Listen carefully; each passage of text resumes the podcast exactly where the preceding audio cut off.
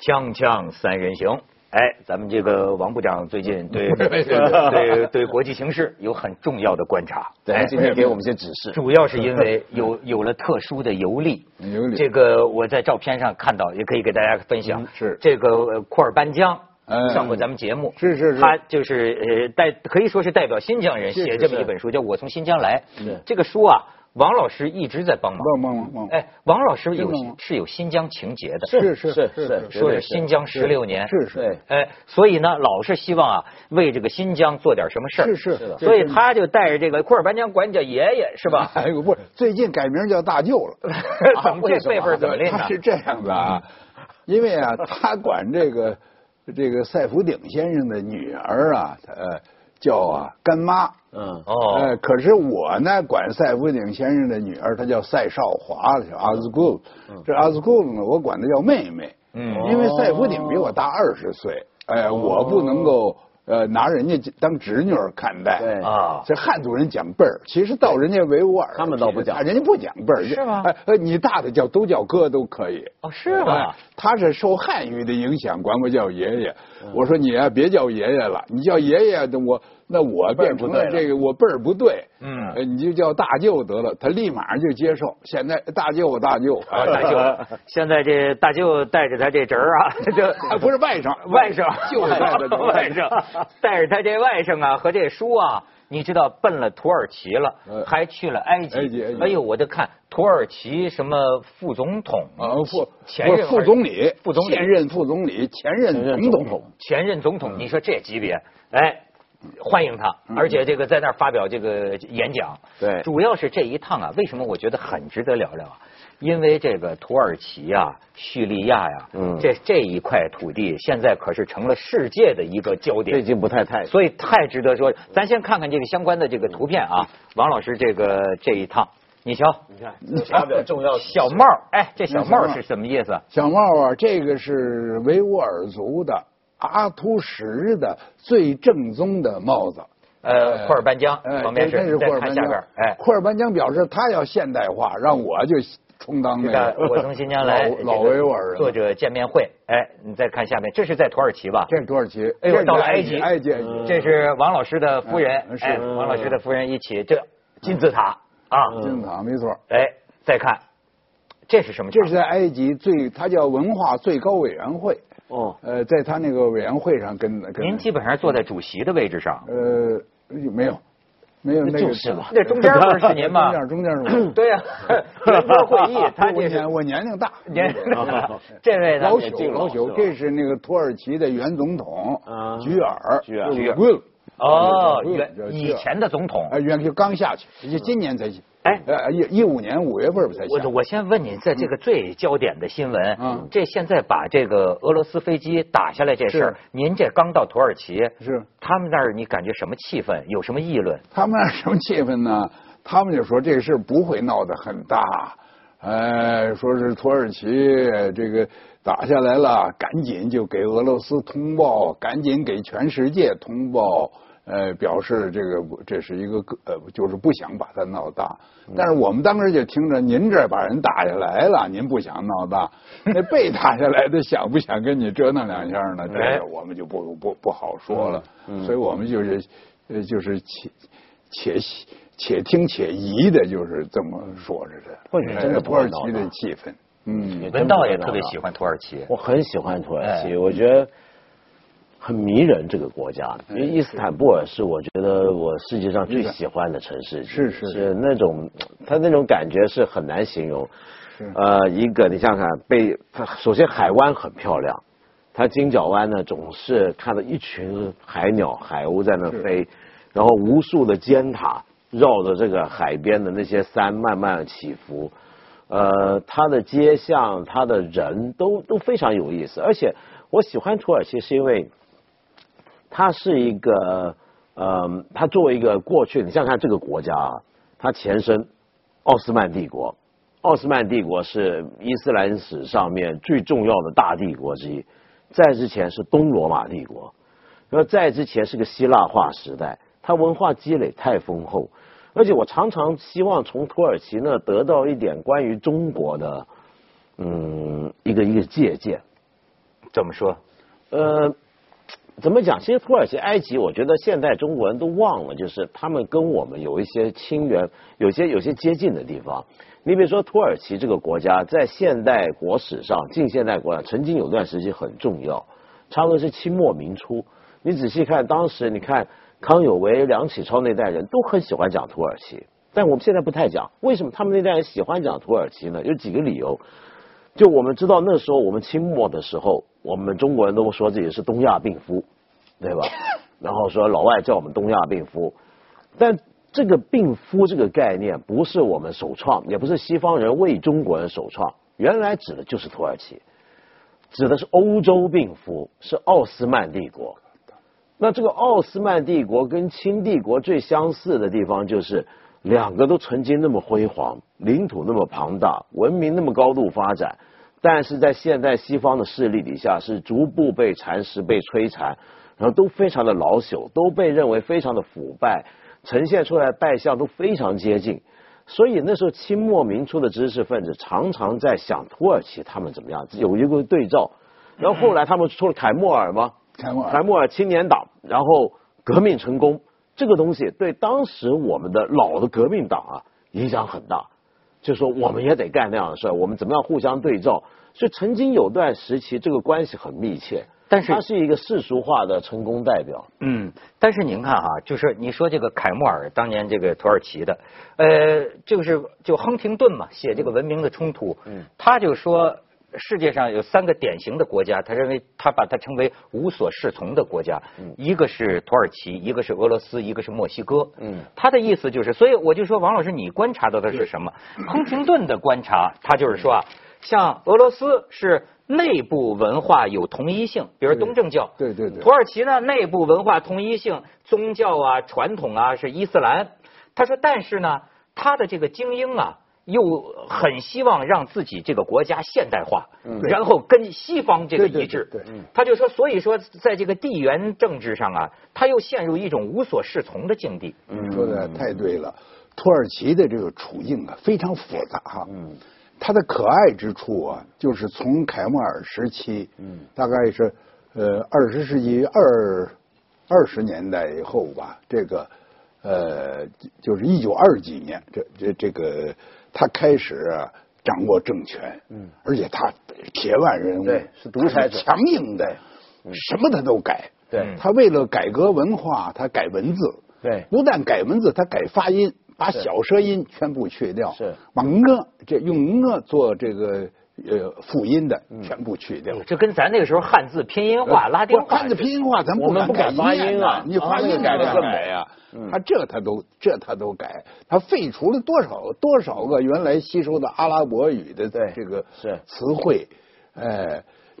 而且他现在一直在积极的申请参加欧盟，嗯，是吧？他是北大西洋公约组织的成员是，这个不错，嗯，但是他的东部呢，仍然执行的是一个男人可以娶四个妻没错子的这个，这是他最大的问题，他最大的分嗯别。哎另外，比如说伊斯坦布尔，嗯，呃，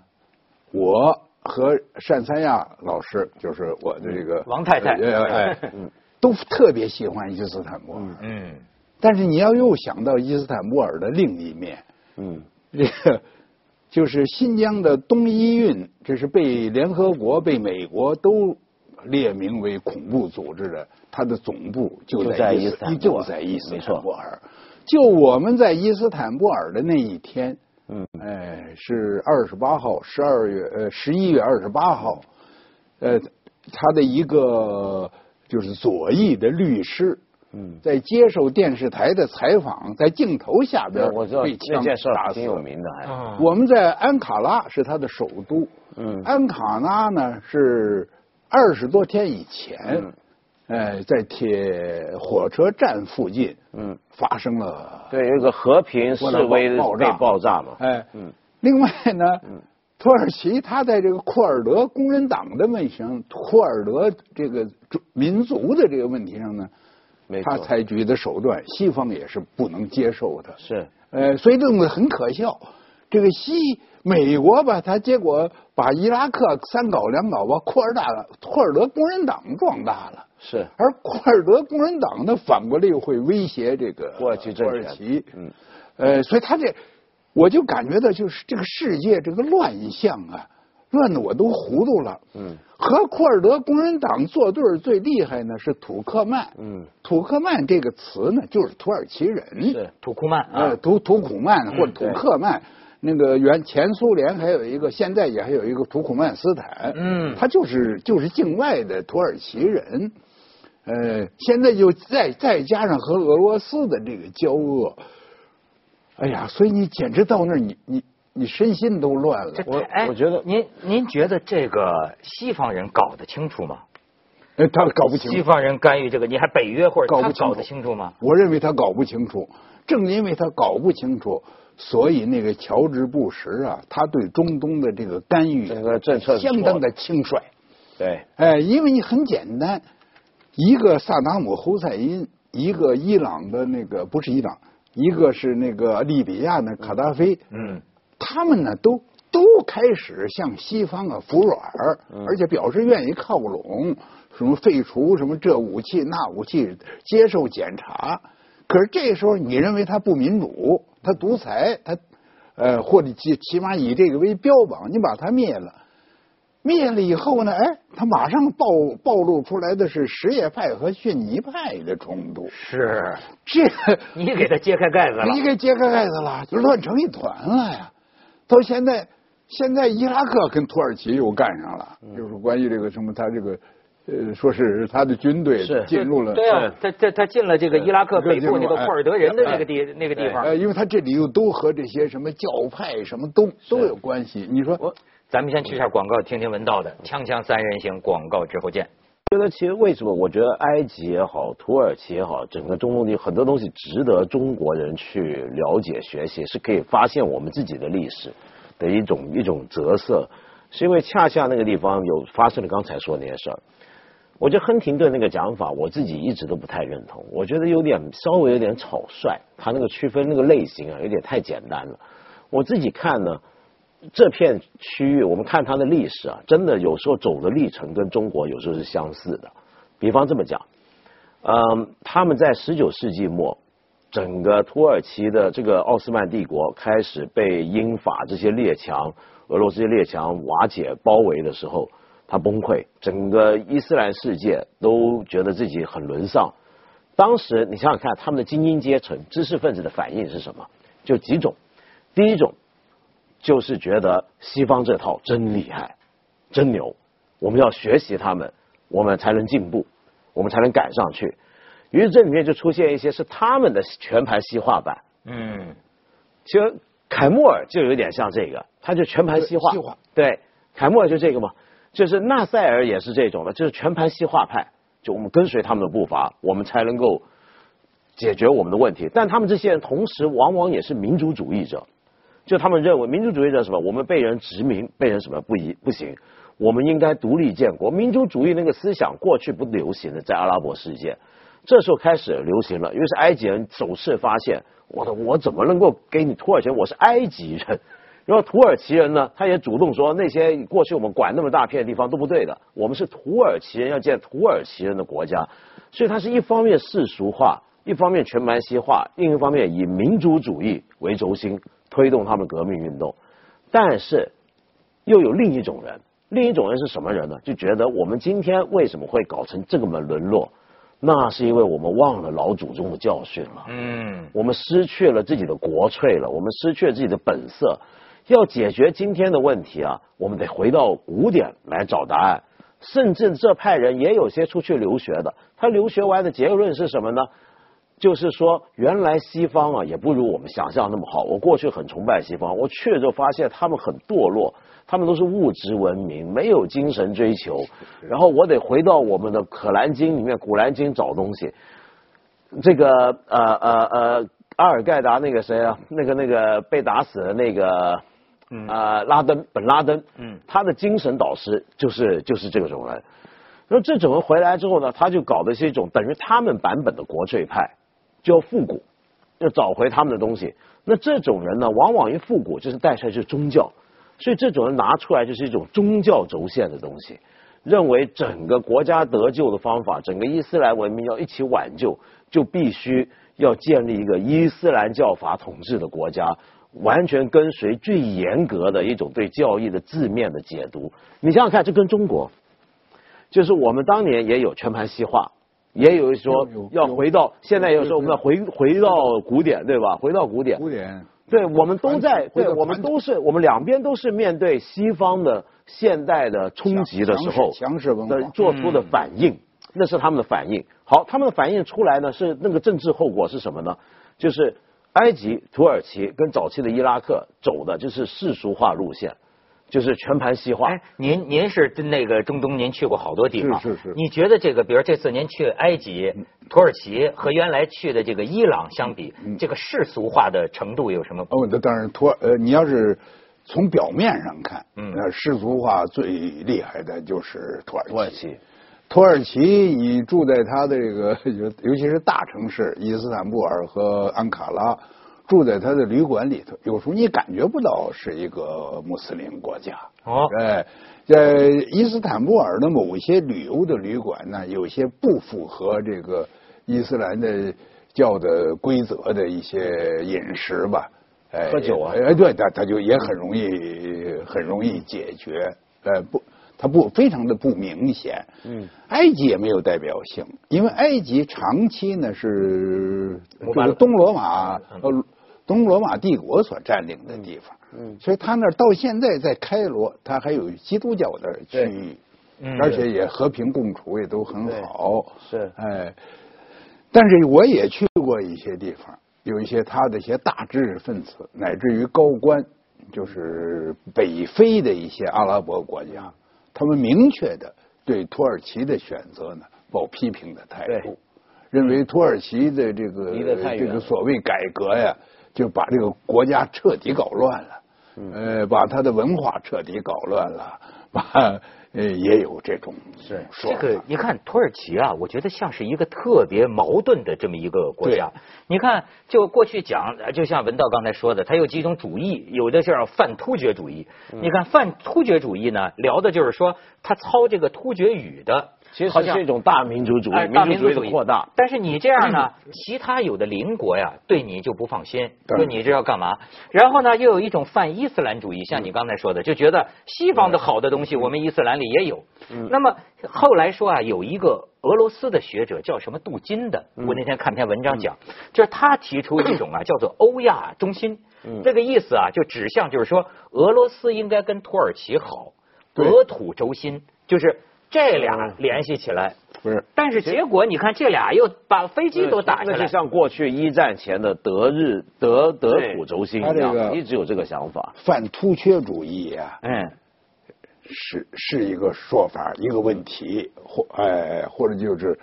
呃，还有一种泛伊斯兰主义。嗯，更可怕的是什么？奥斯曼复国主义。对，哎，因为这他们个这个是历史到今天呢，这个已经不知道变了多少次了。如果每一个国家呀、都按他那个疆土最大的时候嗯来重新划分呢，那您这仗啊打三百年就打不说，那完。咱中国得按元朝的时候算。不是，不是，那就麻烦了，就这个事儿就麻哎烦，了。他们说现在土耳其这总统有人这么讲啊，就说他想当苏丹，就是想，就是他梦想这个奥奥奥斯嗯他曼。还不太一样。不是，不不是是，，我这就不他知道恰了恰土耳其现在最大的问题就是土耳其在过去，刚才我说那种世俗主义的执行者，绝大部分都是独裁军人，嗯，最西化的往往是军人，军人政权最世俗化。土耳其常年是军人政权，这个人上台，埃尔多安当年上台被认为是结束了军人独裁，可是他代表的就是刚才王老师讲的土耳其的东部势力，东部的土耳其跟我中们国不是你说中国的安这纳落罗后利利啊啊啊那些它落后啊比较落后比较，落后就跟我们熟悉的伊斯坦布尔那种五光十色的大都会完全不一样。它相对的就是比较保守的传统伊斯兰地区，对哦，所以他埃尔多安代表的是这种意识形态。所以现在土耳其最大的矛盾就是一个西部海边世俗化了的土耳其现代老百姓，跟一个呃带着强烈伊斯兰意识形态基础的这个冲突。不是，那就是一个例子。就是咱们说，咱们刚才也聊着，上次咱们在这儿也聊过，就是那个帕慕克，啊嗯这个那个小小说说小说嘛名字是红，他那个小说，他本身是倾向于西方的，是他整个家庭都是倾向于西方的，可是他那小说他是被土耳其人提起诉讼的，提起对公诉的，认为他是侮辱了提这个土耳其的国格。哎嗯啊，后来是欧盟，因为他要申请加入欧盟嘛，嗯所以欧盟就派了一大堆人在那儿旁听。嗯，后来就没敢给他判刑。是呃，他现在就发生这个问题。嗯对呃，甚至还有人扬言要暗杀他。是，哎，这个，所以这这种矛盾呢，那是这是确实存在的。是存在的哎，咱们先去一下广告，对锵锵三人行广告之后见。你看，包括像刚才讲亚美尼亚人这个问题就发生在哪？就是如果当你这个国家你要讲民族主义的时候，你这个国家就会开始排斥你的少数民族，挤压你的少数民族。如果你这个国家是走的是一种宗教认同的政治轴线，那就是我如果逊尼派多，我就搞你嗯这个什叶派； 我什叶派多，就搞你逊尼派。所以他怎么搞都搞不定，就为什么？就他同一个国家范围里面，总是有不同的民族，哎总是有不同的各种的宗教派系对。当你任何一个政权说我只走一种政治路线的时候，一定会带来一种排他效果。我还有一个疑问，这次不是跟库尔班江，就是跟新疆啊。是那么你看，咱们中国这儿有些人就觉得嗯，你不就是东伊运吗嗯？对嗯就跟土耳其或者什么突厥有有有关系吗？你在土耳其碰见的他们那边的人士是，怎么聊咱们新疆暴恐的这个？是这次呢，一个很重要的情况呢，就是土耳其的官方啊，嗯，呃，表示对中国的呃善意，嗯，呃，表示对包括对新疆形势的理解，嗯，呃，当年几年以前新疆发生那个。呃，所谓七五的暴恐事件的时候呢，土耳其曾经有过呃比较对中国抱、呃批评，是乃至于谴责民间很多嗯谴责态度的这样的政客，也有这样的所谓游行什么的。嗯嗯，可是这次呢，我觉得就是在库尔班江的那个一次和读者见面的大会上，在那个安卡拉，嗯他的现任的副总理呀、嗯哎，参加。参加呢，现任的副总理呢就明确的表示，我最近访问了中国，访问了新疆，呃，看到了新疆的这种嗯繁荣和发展的这种呃前景，呃，我呃很高兴，啊、但就是类似的这么一个话吧，嗯就是一种比较认同的、肯定的。乃至于赞扬的话，嗯这个对土耳其来说呢，也、呃也很重要，因为他们很关注这件事。他这些政客呢，毕竟他有什么语言、文化、呃血统上的或者某些联系吧，呃，他哎，们这么一本呃书的这么发布会，嗯为什么他这个副总理都来出席？呃友好吗？友好吗？那你比如说他这表个，示对中国的这个重视。 哎而是且新疆问题，哎哎，再比如说居尔总统这个，我们这个在他的呃，就就在就在那个原来原来他住过的总统府里头，我们有一个见面。那么他也，我们就谈到了他，因为他问我关于中国的一些情况，呃，呃，我我讲了一些情况以后呢，他就表示，他说他完全理解，呃和赞成我的看法。嗯呃，中国呢还是需要有一个强有力的领导，嗯，呃，需要有一个强有力的政府，否嗯则中国呢是不可能，嗯，保持稳定和继续发展的。那么这些话呢，我觉得就从土耳其来说，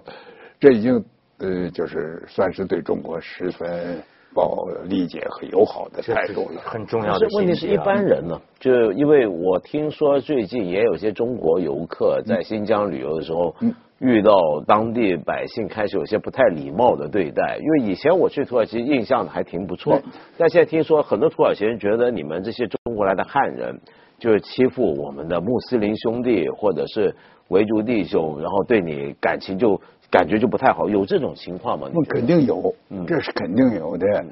这个就在那个发行的呃会议上，嗯，呃，也有一个人呢，呃，提出，嗯，呃，说是这个土耳其人，我过去对新疆的真实的情况不是特别了解，嗯，老觉着呢，这个在新疆的这个呃突厥民族的这些，呃，就是说讲突厥语的人吧，不能说突厥民族，讲突厥语的人呢，啊、会不会是呃是这少数啊，啊或者是？甚至受到歧视和压迫。这个库尔班江他讲的也非常的好，他说历史上的事情呢，这可以由历史学家来鉴定。那么我看到的现在的情况呢，我要告诉你们的呢，就是呃许许多多的新疆人，包括各个民族的，和其他民族的人一样，